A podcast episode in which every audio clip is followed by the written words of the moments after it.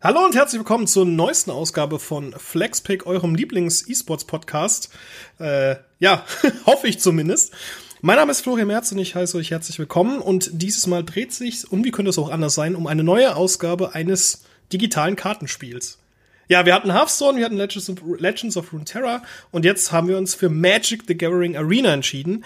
Denn man muss fairerweise sagen, Magic the Gathering ist eines der ältesten, nicht gar das älteste und populärste Trading Card Game der Welt.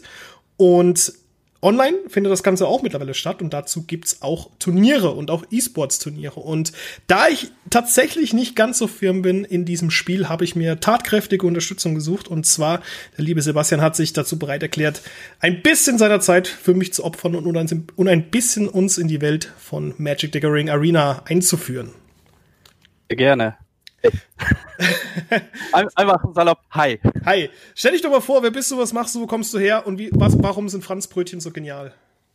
Ja, ich bin äh, Sebastian, 40 Jahre alt, äh, komme aus Norddeutschland, äh, aus Schleswig-Holstein, wo kannst der Norden des Nordens halt, ähm, arbeite in Hamburg fürs E-Sport-Studio und ähm, wir machen unter anderem neben eigenen Turnieren auf unserer NGL bin ich leitender Videoredakteur für Kicker eSport. Und ja, selber Thema Magic halt. Ähm, ich habe vor pff, gut 20 Jahren habe ich schon mal Magic gespielt, habe es dann irgendwann mit, mit Führerschein und äh, Partyleben heißt immer sein lassen. Habe jetzt aber tatsächlich vor vier Jahren wieder angefangen. Wenn man jetzt ja auch in einem Alter ist, wo man auch mal Geld investieren kann in dieses Spiel, man so als kleiner Bub nicht. Und ja, bin halt, wie gesagt, Feuer und Flamme drin, sei es Arena und sei es aber auch physisch, ähm, wo ich tatsächlich meine alte Crew rekrutiert habe, die damit auch alle wieder angefangen haben. ja, und wir sind als Familienväter, die irgendwie abends doch noch ein bisschen Zeit finden, mal so ein paar Sammelkarten zu spielen. Hm, okay, dann gleich mal direkt meine erste Frage an dich. Magic the Gathering ist, korrigiere mich, kam in den 90ern raus. Ähm, damals sogar noch, mit, mit Beta-Packs sogar noch.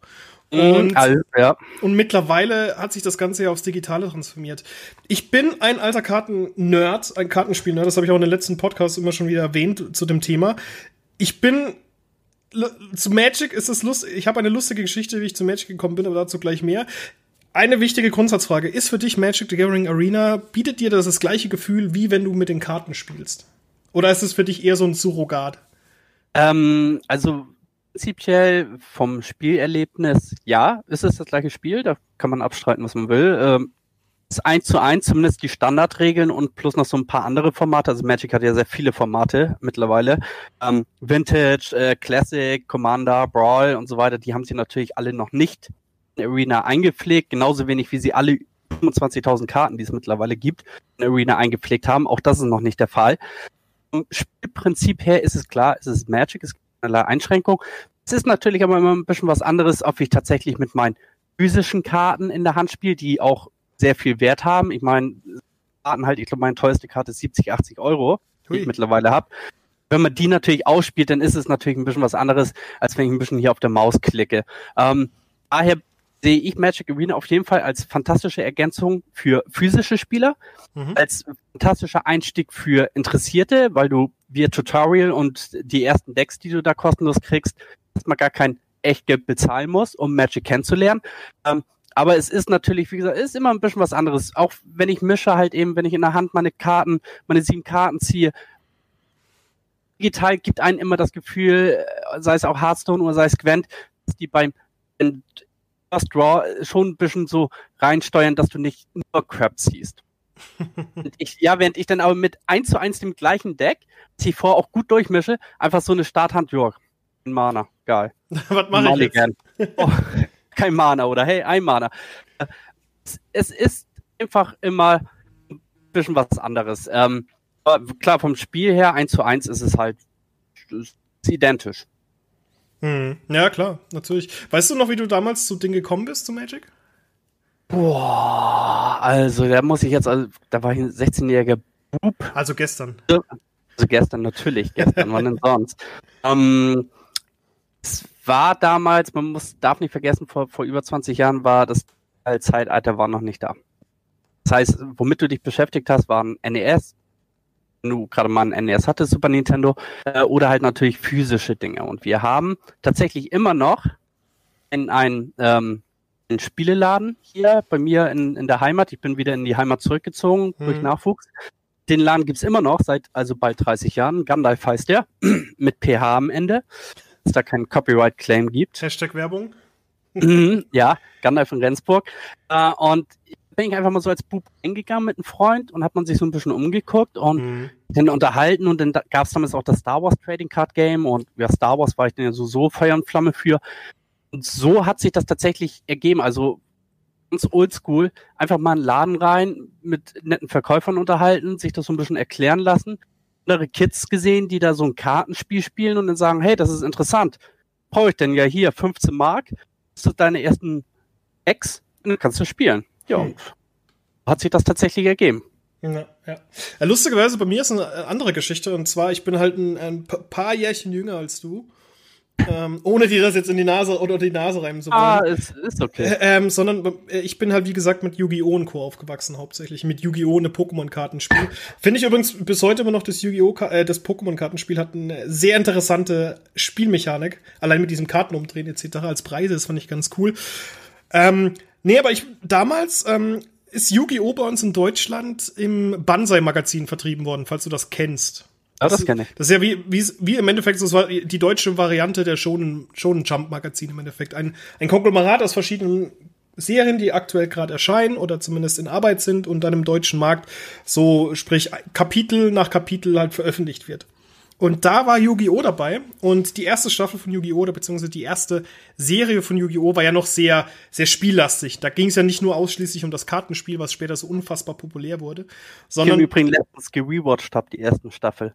Die allererste oder die, die, die, also die, die allerersten, die, die, ganz alten, mit, mit der Insel hier, wo sie auf Pegasus, ne? Ja, das ist also die, das ist aber die erste, also pass auf, das ist ja die Staffel 1 oder Staffel 2, je nachdem. Genau. Weil die allererste Staffel, Staffel 0 sozusagen, die gibt's in Deutschland gar nicht.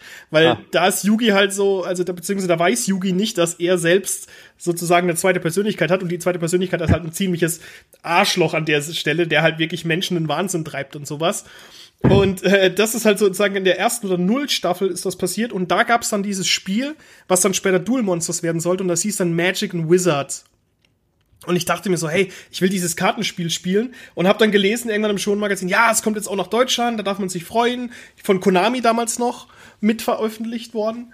Ähm, und dann dachte ich mir so, okay, jetzt äh, habe ich mich, glaube ich, irgendwie um zwei oder um ein oder zwei Monate habe ich mich vertan und bin dann mit einem Kumpel äh, in die nächstgrößere Stadt gefahren. Und da gab's halt diese Karten und dann dachte ich mir so, okay, das muss es doch sein, Magic and Wizard, das heißt jetzt halt hier Magic the Gathering oder sowas. Und dann kaufe ich mir dieses Deck und das war tatsächlich, habe ich bis heute noch im Kopf, das war die siebte Generation mit dem Dorn-Elementar. Die siebte, da habe ich gerade aufgehört. Ja, das war. Siebte Generation kam. Ja, siebte Generation habe ich tatsächlich mit angefangen.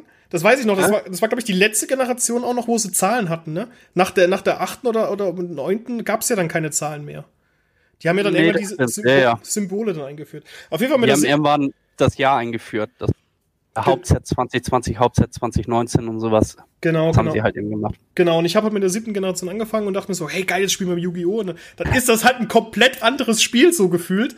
Aber ich habe es bis heute dann im Hinterkopf behalten und spiele es auch immer wieder ganz gerne. Und ich habe auch jetzt gerade, wenn ich nach hinter, hinter mich blicke, habe ich meinen alten Kartenkoffer darum liegen mit irgendwie noch 600, 700 Karten.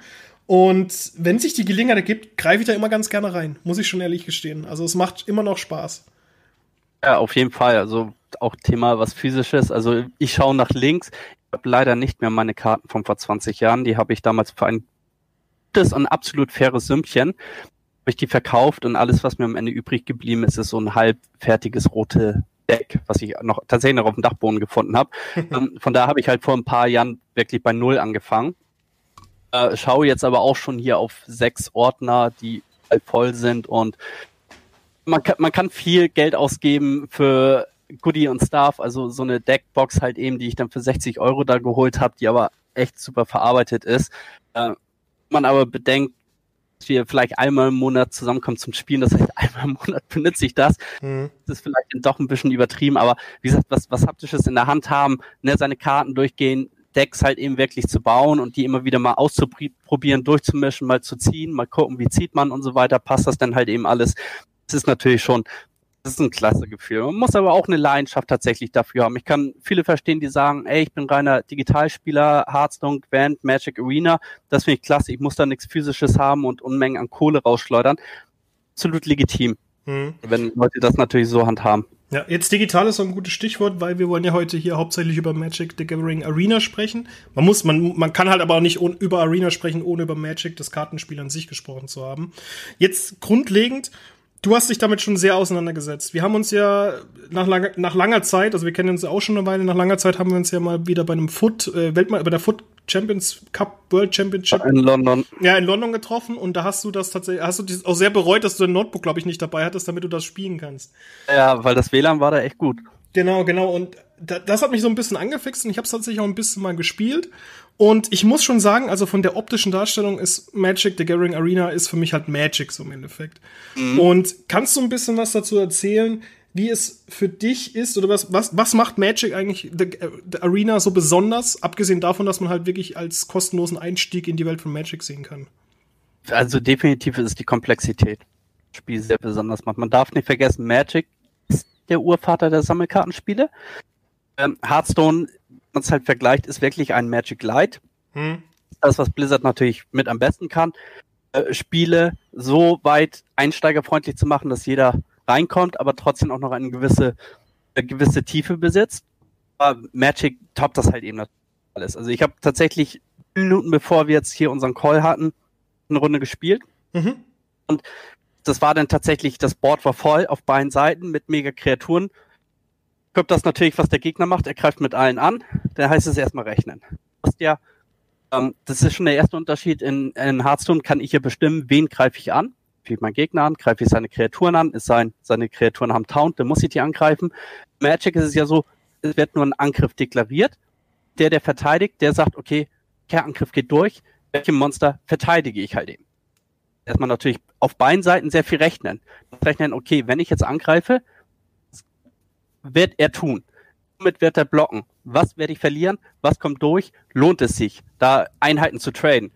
der dann natürlich mit 20 Kreaturen angreift und ich auch 20 Kreaturen auf dem Board habe, gut mal 10 Minuten vergehen, bis ich tatsächlich jeden Verteidiger deklariert habe. Das ist ein Beispiel für diese, äh, für ähm, diese Komplexität, die dieses Spiel hat. Und ähm, das ist ja auch nur in Part. Also es gibt tatsächlich immer noch ab und an Momente in Magic Arena, wo etwas passiert. Es passiert ja auch relativ schnell. Und ich erstmal eine Minute nachdenken muss, was ist gerade passiert. Ja klar, aber du kennst, kennst, du kennst ja auch nicht alle Karten dann im Endeffekt Ken aus. Aber ich kenne natürlich nicht alle Karten und wie gesagt, es sind zwar nicht alle 25.000 drin, aber es sind schon sehr viele Karten im Magic Arena. Mhm. Und ich glaube, die letzten acht oder neun Editionen sind vorhanden und jede Edition hat ja so zwischen 20 bis 250 Karten. Wie gesagt, da passiert irgendwas, mein Kreatur ist auf einmal weg und ich muss, hä? Äh, ich will eine Kreatur beschwören und das funktioniert nicht, dann bin ich auch, hä, wieso funktioniert's nicht? Ah, da ist eine Verzauberung, die macht es teurer, okay. Oder ich kann ich eine Kreatur beschwören und nicht ziehe mein Mana, das ist doch gar nicht möglich. Ich spiele es aus, die Kreatur ist da. Auch da muss ich gucken. Ah, ah, ah okay. Das ist nachher am Ende alles logisch, ist aber wie gesagt bei mhm. dem komplexer war deine Anfangsfrage. Nee, nee, es, es, passt, es passt schon. Das ist ja, ist, Magic the Gathering Arena ist ja halt im Endeffekt das digitale Derivat oder das, die, die digitale Ausgabe zum Kartenspiel und von dem her ist es ein bisschen praktischer, sag ich mal, wenn, was das Ausspiel angeht, weil der Rechner oder der PC ja auch für dich ein bisschen mitdenkt. Wenn du es haptisch spielst, musst du alles selber wirklich berücksichtigen. Und äh, das stelle ich mir mal ganz gerne vor, ich mache da mal ganz gerne den Rummikub-Vergleich, falls du das kennst, dieses Steinchenspiel. Ja, äh, wenn du dann wirklich deine 30, 40 Karten auf dem Feld liegen hast, was, durch, was nicht unlogisch ist, tatsächlich. Ähm, oder auch passieren kann. Also mir ist es zum Beispiel passiert, dass ich halt wirklich so mit 24 Karten auf meiner Seite lag und der Gegner da auch irgendwie 20 Karten rumliegen. Ähm, das, das ist das Schöne halt, es gibt keine Restriktion im Bereich des, Kart des, des Feldes, richtig? Richtig. Es gibt generell, also die goldene Regel von Magic ist ja seit Tag 1, dass es keine Regel gibt, beziehungsweise dass jede bestehende Regel durch einen Karteneffekt aufgehoben werden kann. Äh, sprich also, wenn eine Regel zum Beispiel ist so eine Standardregel, du darfst ein Mana, also ein Land pro Runde ausspielen. Das ist die Standardregel. Eine ja. Regel sagt aber, diese Regel darf gebrochen werden, wenn du, wenn eine Karte das sagt. Ja. Ich habe eine Karte auf dem Feld, die erlaubt mir zweimal, zwei Länder ausspielen. Und das, das ist also diese Grundregel obsolet. Genau, und das, das macht es ja so besonders und das cool ist.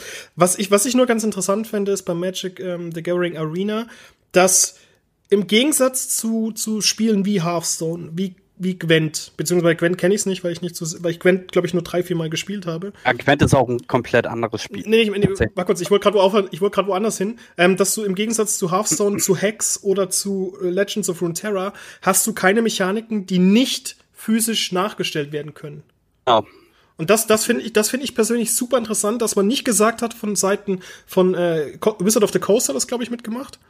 Hm, ja, ja, genau. Wizards of the Coast, klar. Die, Den gehört das, ja. natürlich. Ähm, das ist deren Spiel. Dass die nicht, Entwickler dafür bezahlt. Genau, dass die nicht gesagt haben, hey, okay, lass uns das so, lass uns doch eine, eine krassere, eine, eine extremere Version von Magic machen. Was ja nicht, was ja weil am Ende des Tages vielleicht auch funktioniert hätte, dass du zum Beispiel solche Effekte mhm. hast wie verstecke verschiedene Karten innerhalb des Decks vom Gegner und sowas. Oder, oder füge dem gegnerischen Deck fünf äh, Schadenspilze hinzu, wie es jetzt zum Beispiel Legends of Frontera der Fall ist. Das finde ich bei Magic the Gathering tatsächlich obwohl ich halt diese anderen genannten Titel sehr schätze und auch mag und auch ob der, ob der Möglichkeiten, die diese Spiele bieten, finde ich das bei Magic ziemlich geil und auch konsequent, dass sie das nicht gemacht haben. Klar, ich meine, Hearthstone ist aus meiner Sicht, also gerade auch was die Popularität trifft, ist dieser RNG-Faktor, dieser Zufallsfaktor. Ähm, Im Digitalen hast du natürlich die Möglichkeit, eine Karte auszuspielen, die dir sagt, ähm, wenn du diese Karte ausspielst, du in, kannst dir einen von drei zufälligen Zaubern Mana aussuchen. Ähm, das ist natürlich etwas, was du im, im haptischen Spiel nicht machen kannst. Ja. Ist ja nicht, ist ja nicht 5000 Zauber da haben in der Kiste und wenn du die Karte ausspielst, heißt es, greif mal mit der Hand in diese Kiste und such dir einen Zauberspruch aus. Ja. Das du natürlich ja. nicht machen. Äh, auch da stimme ich dir absolut zu. Äh, Wizards of the Coast, die wissen um deren Erbe, die wissen um deren Community, die nach deren Aussagen als eine der größten Communities weltweit gilt, von allen Communities, die es gibt. Ähm, habe ich jetzt aber keine genaue Zahl, die hatte ich mal, wie viele da tatsächlich weltweit von gezählt sind. Äh, aber dass die natürlich das Erbe so wertschätzen und sagen, na, wir wollen jetzt kein Magic Light machen, wir wollen jetzt nicht irgendein Kartenspiel rausbringen, was zufällig das Magic Brand besitzt, sondern wir wollen tatsächlich Magic Arena rausbringen. Wir wollen die Möglichkeit geben, du hast ein Deck im physischen, kannst dir dieses Deck eins zu eins digital nachbauen und dort spielen. Kannst du es ausprobieren. Wenn es dir gefällt, kannst du dann zum nächsten Friday's Night Magic gehen und dort mit den Decks spielen. Ja, und das finde ich, das finde ich ziemlich interessant. Und äh, Friday Night Magic ist auch ein gutes Stichwort, weil Magic the Gathering Arena bietet ja wie das physische Kartenspiel auch Wettbewerbe, Turniere, Veranstaltungen. Also das Thema E-Sports ist tatsächlich mhm. relativ groß mit Magic the Gathering Arena. Korrigiere mich gerne, aber im ersten Jahr, seit, also seit dieser Ankündigung letztes Jahr, gab es ja eine Turnierausschreibung von über einer Million US-Dollar. Und das ist halt mhm. für ein Spiel, das davor, also es gab ja schon, es gab ja schon verschiedene Magic the Gathering, äh, Magic the Gathering Videospiele, also 2014, 2015, ja. was halt sehr oft an eine Edition gebunden war, was eher so, ja, sagen wir mal, äh, nett, aber irgendwie nie wirklich fully fledged war. Ich weiß noch zum Beispiel hier bei dieser siebten Edition, äh, bei diesem Starter-Deck, was ich mir gekauft habe, war auch so eine Learn to Play the Game Disc dabei, wo ich das erste Mal halt wirklich am PC Magic gespielt habe und halt erklärt wurde, wie ich dieses Spiel spiele.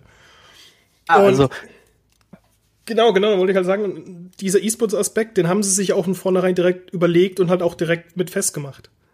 Das Ding ist ja auch da wieder, Magic kannst du als Urvater des E-Sport-Sammelkartenspiels selbst wenn sie es nie digital ausgetragen haben. Es gibt schon seit, lass mich, 15 Jahren oder 10 Jahren gibt es halt Magic-Weltmeisterschaften, die natürlich auch im Paper ausgetragen worden sind. Mhm. Aber die haben Regeln, die ein Hearthstone, die ein Gwent, die jedes andere Sammelkartenspiel im E-Sport ihren Turnieren übernommen hat. Das ist zum Beispiel ein Standardformat, was also nur gewisse Editionen beinhaltet. Das ist die Art des Spielens halt. Äh, sich drei Decks, es wird ein Best of Three gespielt, One-on-One und weiter. Das sind alles Mechaniken, die schon vor zehn Jahren in den Turnieren vorgekommen sind. Und jetzt letztes Jahr haben sie das das erste Mal so gemacht, dass ihr Magic Weltmeisterschaft, die trennen gar nicht digital und äh, analog, sondern die haben ihre Weltmeisterschaft ganz normal erstmal physisch im Draft-Modus ausgespielt mhm. und haben dann die Finals Magic Arena umgemünzt. Das für die Spieler keinerlei Einschränkungen bedeutet, weil die Karten, die erlaubt sind, den physischen Magic-Turnieren, sind auch die Karten, die alle in Arena drin sind. Jeder Spieler konnte sich sein physisches Deck digital erstellen und konnte gespielt werden. Ob die es am Ende jetzt so gemacht hätten oder auch physisch, eigentlich völlig egal. Die haben es natürlich digital gemacht, einerseits um diese Verknüpfung zwischen den beiden Typen. Andererseits natürlich, um Aufmerksamkeit auf Magic Arena zu lenken, um Community zu sagen, ey, hier einen coolen Digitalableger, guckt sowieso die Weltmeisterschaft, guckt euch das doch mal so an, vielleicht gefällt es euch. Ja, es, es ist halt vor allem auch eine coole Idee, weil es ist einfacher, auch aus meiner persönlichen Erfahrung heraus, es ist einfacher, so ein virtuelles Kartenspiel oder beziehungsweise mhm. eine, eine, Plattform, die du dir am PC abbilden kannst, ins Internet zu übertragen, als wenn du eine ja, eine haptisches, ein haptisches Spiel hast, weil du kannst nicht jede einzelne Karte einsehen, etc. Und das finde ich halt ganz genau. cool, dass das halt mit Arena, also mit Arena so eine Plattform geschaffen wird, dass das halt auch geht. Und so überträgst du, das ist eigentlich eine sehr coole Idee, das halt aber auch nur Magic bieten kann. Das kriegst du niemals bei Hearthstone, bei Legends of Runeterra und Co. kriegst du das niemals hin, weil es kein physisches Gegenstück gibt. Aber wenn du es wirklich schaffst, dass du mit Magic the Gathering Arena eine Plattform erschaffst, die es, die ermöglicht als Spieler, wie aber auch als Turnierveranstalter, die haptische Welt mit der äh, digitalen Welt zu verbinden, dann ist das halt schon so ein kleiner Geniestreich, den man einfach auch mal gern würdigen kann. Es ist jetzt gerade durch Corona, ähm, dass die Friday Night Magics, die haben sie weil ist ja klar, die Läden mussten alle geschlossen haben und Wizards of the Coast befürwortet ist natürlich auch nach außen hin nicht, dass äh, ein, ein Store geöffnet hat und Leute einlädt, dass die da Magic spielen, gerade zu Zeiten Coronas. Ähm, da haben sie ja auch die Friday Night Magic in Arena implantiert, mhm. aber äh, deren Fokus war halt eben immer ähm, die Stores zu unterstützen und haben dann gesagt, okay, äh, ihr macht die Friday Night Magics und äh, Stores kriegen Codes von uns und äh, wir helfen denen, einen Discord-Server aufzumachen. Wir helfen denen, äh, eine Webpräsenz aufzubauen. Und wenn ihr bei dem äh, Friday Night Magic einen Screenshot zu eurem Store hinschickt, der euch einen Code halt für exklusive Skins. Ähm, das war ein Schritt. Die haben natürlich noch mehr gemacht, um diese Stores zu unterstützen. Und ich glaube, die sind jetzt auch sehr froh, dass viele Stores zumindest im europäischen Bereich wieder aufgemacht haben, weil das natürlich deren Haupteinnahmequellen. Äh, aber die haben zum Beispiel auch neue Booster geprintet, haben die die Stores gegeben, ohne dafür was zu verlangen, dass die Einnahmen 100% an die Stores gehen und so weiter und so fort. Aber wie gesagt, durch Corona ist Wizards of the Coast gezwungen gewesen, viel im digitalen Bereich zu machen. Das haben sie gemacht und die haben auch gemerkt, dass das tatsächlich sehr gut funktioniert hat. Ja, da kannst du eigentlich auf Seiten von einem Entwickler nur froh oder von, von, einem, von einem Publisher oder Unternehmen froh sein, dass du Arena schon hattest. Mhm. Weil stell dir vor, für ein Unternehmen, das halt wirklich auf diese haptische Geschichten ausgelegt ist und du hast keine Möglichkeit, auf eine digitale Plattform ab, äh, abzuwandern, nicht abzuwandern, ähm, zu wechseln oder zumindest äh, übergangsweise damit zu arbeiten, dann, mhm. dann ist es halt schwer, sag ich jetzt mal. Das ist ja auch die neueste Erweiterung jetzt Ikoria. Ikoria ist jetzt ja, glaube ich, vor anderthalb, also am 15.05. ist es jetzt ja physisch rausgekommen. Ursprüngliche Release-Datum, also das ursprüngliche Release-Datum war der 16.04. Es ist aber tatsächlich nur digital rausgekommen. Das sind, ist dann natürlich für viele physische Spieler äh, natürlich ein Grund, in Arena reinzuschauen, ein paar Ikorio-Booster zu öffnen, um die Karten kennenzulernen und schon mal auszuprobieren. Sie ja halt einen Monat warten mussten wegen Corona. Äh, das ist natürlich auch super.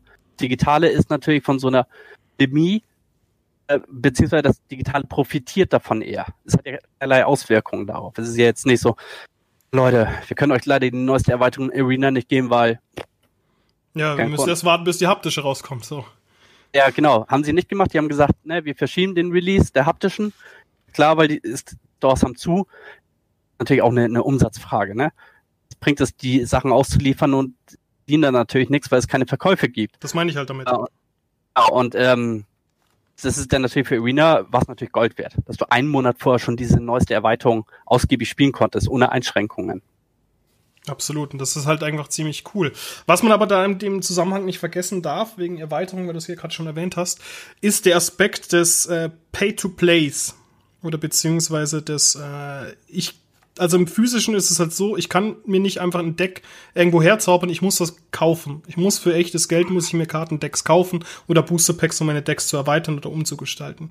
Wie ist es denn bei Magic the Arena? Da hast du gemeint, du kriegst natürlich am Anfang ein paar Karten umsonst, aber mhm. hast du die Möglichkeit mit Verlauf des Spiels dir alle Karten frei zu spielen oder bist du irgendwann gezwungen oder hast du das gezwungen oder kommst du irgendwann an einen Punkt, wo du sagst, okay, jetzt lohnt es sich halt auch mal Geld auszugeben?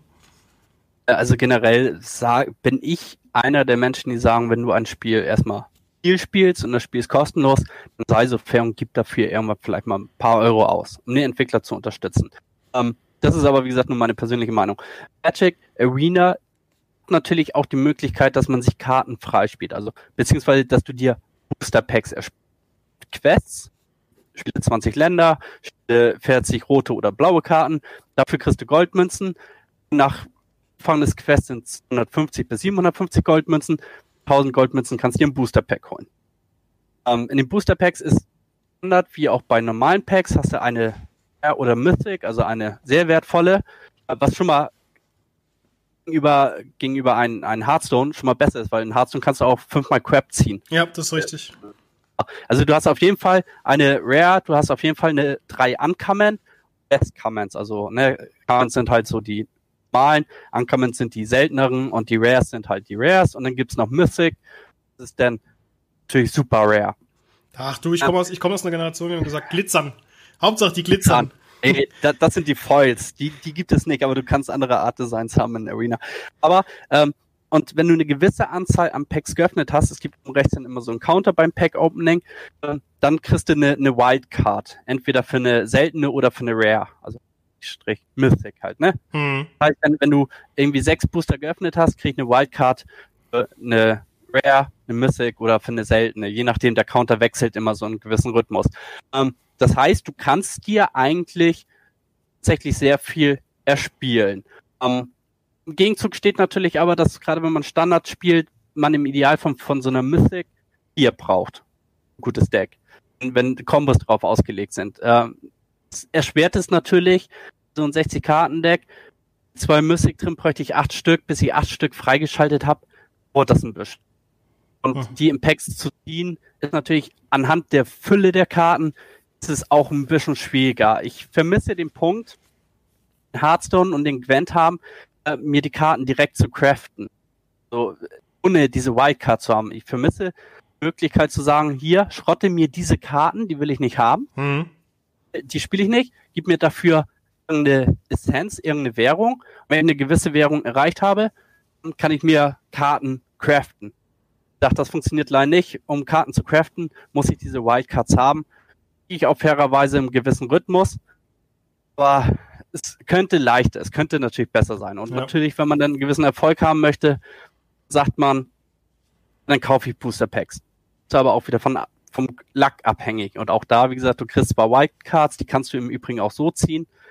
Wenn du eine Karte mehr als viermal hast, dann kriegst du dafür auch Diamonds, das ist halt die Währung. Ähm, also nochmal Booster Packs holen.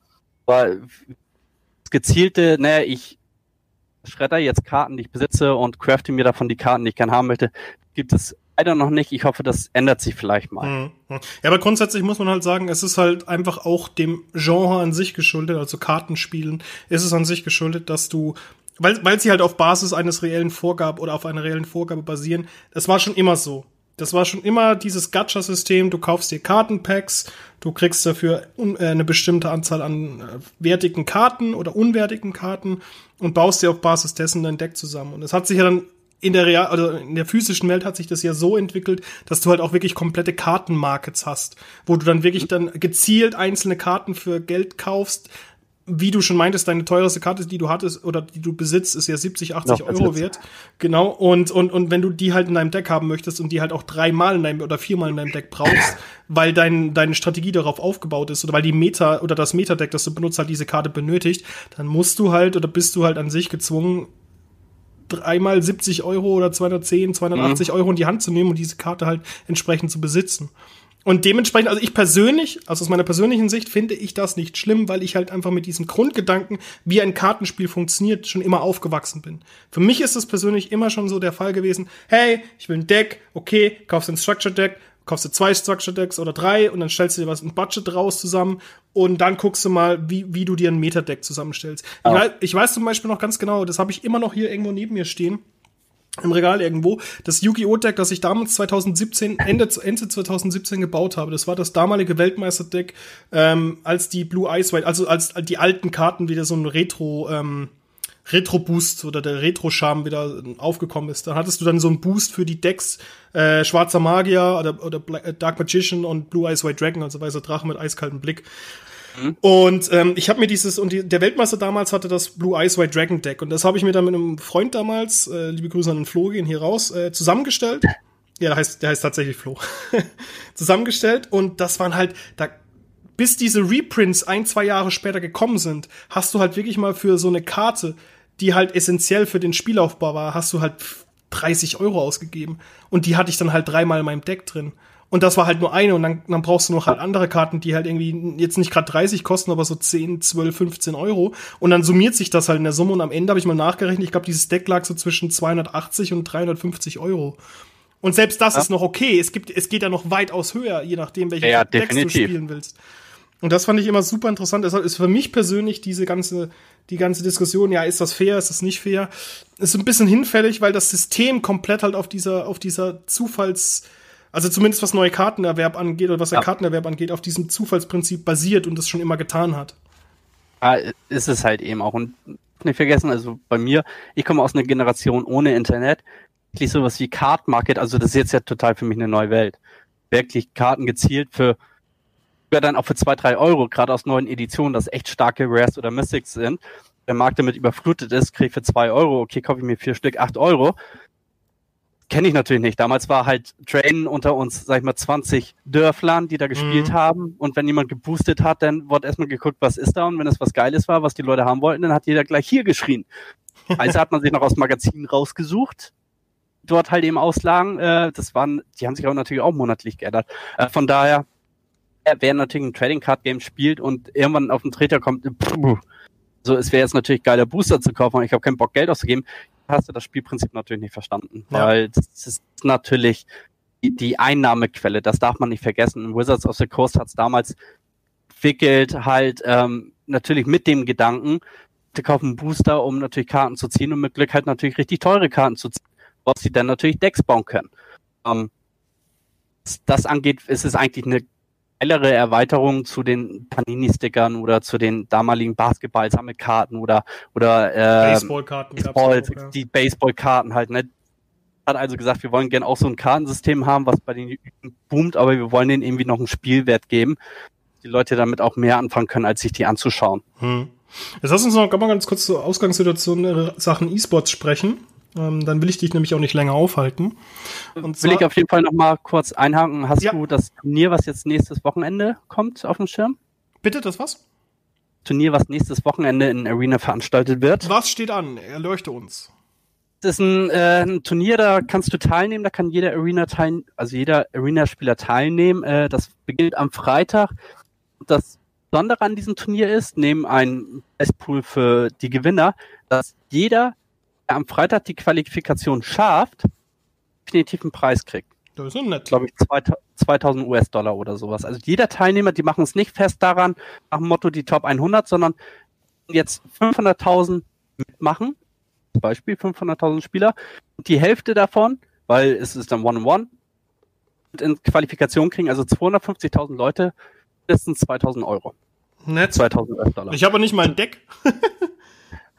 denk mal drüber nach. Solltest du vielleicht halt. Ich bin tatsächlich verführt mitzumachen, man muss aber halt äh, Gold oder Edelsteine, die man sich auch freispielen kann, also diese Echtgeldwährung, muss man aber als Eintritt bezahlen. ja gut, aber das ist ja klassisch halt wieder turniermäßig im Endeffekt, dass du halt genau. der Entry-Fee zahlst, das geht ja schon. Äh, ich als dein Freund, Arzt, Anwalt und Feuerwehrmann rate dir, nimm doch teil. Äh, ich als äh, Ehemann und Vater einer Tochter, der eben am Freitagabend unterbrochen werden könnte, weil das Kind nicht schläft oder sowas, äh, sage innerlich, hm, ich beobachte es vielleicht mal. Ja, aber was, hast, was hast du denn zu verlieren? Äh, ich glaube 4000 Goldsteine, äh, Edelsteine. Die wie, wie viel hast du? ganz schön wehtun. 1000 oder sowas. B bitte? Mehr auf Coop für den 5000. Na, Allah, dann hopp, äh, rein damit. Ah, die ich für den nächsten Battle Pass. Ich überlege. überlege. Wir machen es am Freitag. Das Schönste ist, du kannst ja auch fünf Minuten vorher noch reinspringen tatsächlich. Also es gibt keine Anmeldefrist.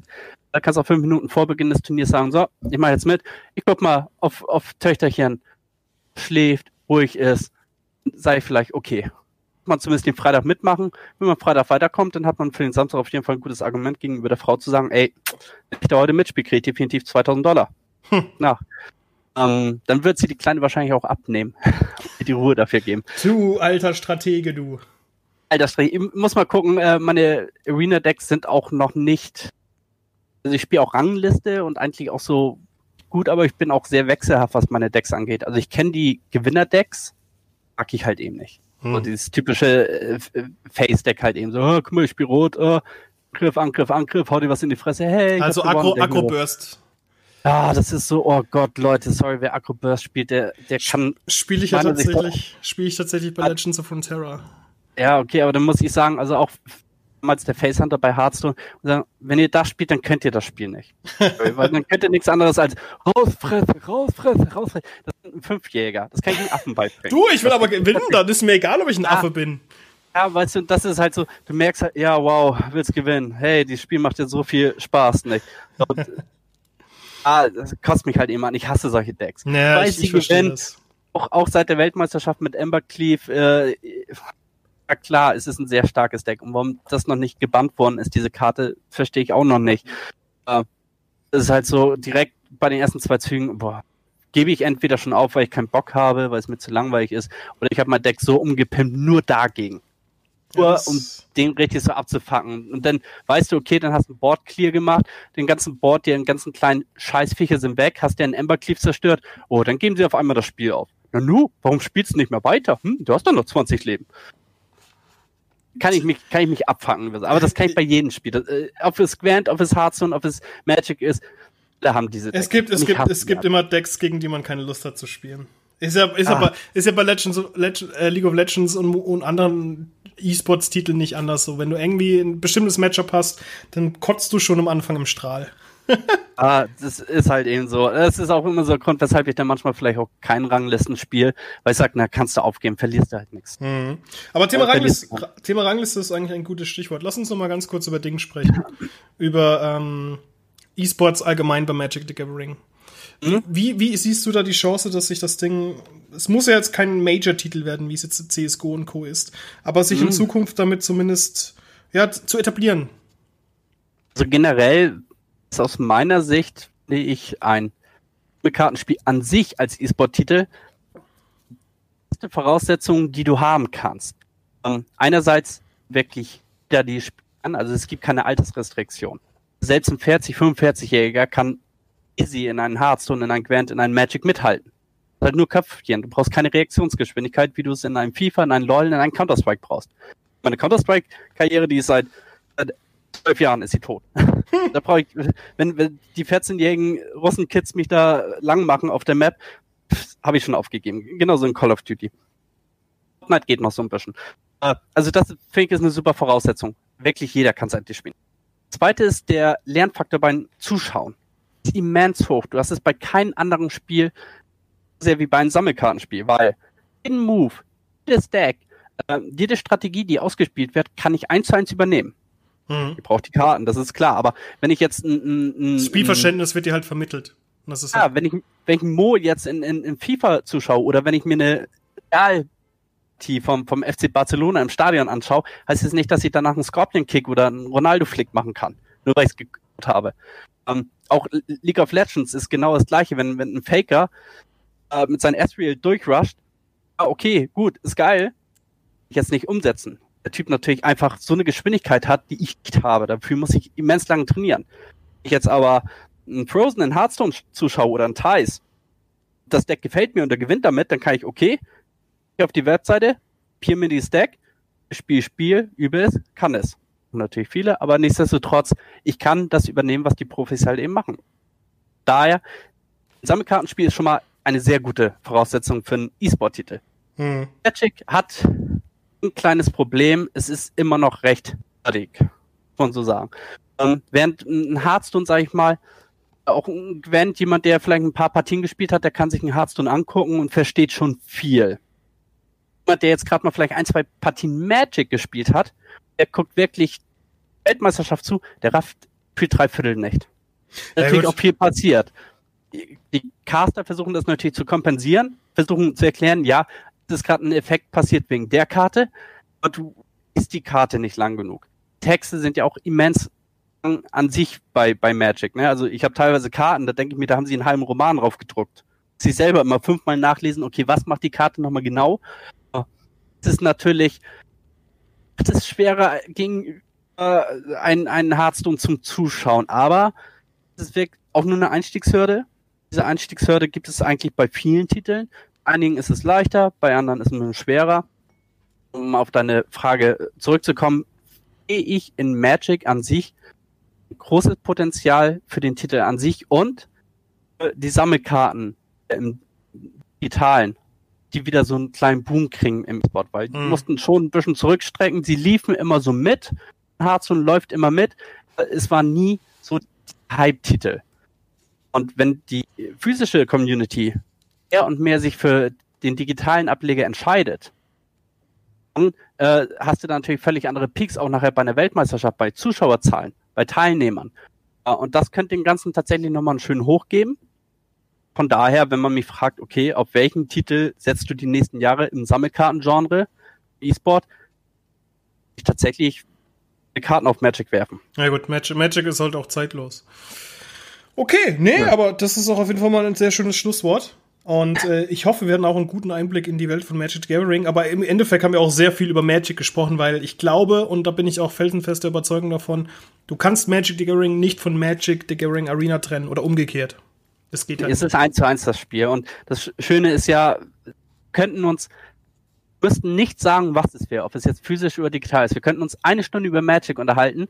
Und der Arena-Spieler wird genauso informiert, informiert wie auch der The Gathering-Spieler. ja. Äh, ist halt kein Unterschied. Okay, wenn wir jetzt anfangen mit Black Lotus und sowas, da ist natürlich dann. Aber wenn wir reinweg über Spiel, über Deck-Kombos, über Standard reden, über Turniere, kriegen beide Parteien eins zu eins die gleichen Infos, ohne dass da jemand benachteiligt ist. Ja, und das finde ich halt auch ziemlich cool. Mhm. Guti, Sebastian, ich bedanke mich recht herzlich bei dir, dass du dir die Zeit genommen hast. Wieder gerne, wenn was ist, sag Bescheid. Ja, spätestens, wenn es um Mortal Kombat geht, ne? Ah, ich habe da gehört, irgendeiner will da mit seinem Noob Cybot äh, von Sub-Zero derbe aber aufs Maul kriegen. das ist, äh, aber das ist eine Geschichte für einen anderen Podcast. ah, können wir, können wir dann nochmal reden, wenn du heulst und deine Tränen weggewischt hast. Genau, äh, Toasty. Salty. Auf jeden Fall. Ich bedanke mich recht herzlich bei dir. Und äh, ja, falls ihr noch weitere Informationen zu Magic the Gathering ähm, Arena haben möchtet, dann schaut doch einfach mal bei sport1.de slash esports vorbei oder besucht doch den lieben Sebastian bei sich auf Twitter. Wie heißt du denn und wie findet man dich denn? Ich hatte diesen Namen, aber den, den der Gurnt mir damals eingerichtet. Äh, Kulo Buster. C-U-L-O-B-U-S-T-E-R. Man gibt einfach bei Google Sebastian Johansen Twitter ein, dann findet man ihn auch. Genau, er ist einer von den alten, äh, äh, jetzt wollte ich Bohnen sagen, aber du warst ja vorher schon dabei bei den, bei den Game One. Game, Game One und Anfangsbohnen. Ja, genau, eine Anfangsbohne, eine Anfangsbohne Ja, und eine Game One Nase. Auch die ersten zwei Jahre der Gründung der Rocket Beans habe ich noch mit begleitet, ehe ich in E-Sport-Segment gewechselt bin. Ja, das gute Segment. Das Erfolgreiche, das Aufblühende. Das aufblühende Element, genau. Aber wie gesagt, vielen lieben Dank, dass du dir Zeit genommen hast und dann hören wir uns beim Gerne, nächsten gerne. Mal. Ist klar. Bis, Bis dann. dann, ciao.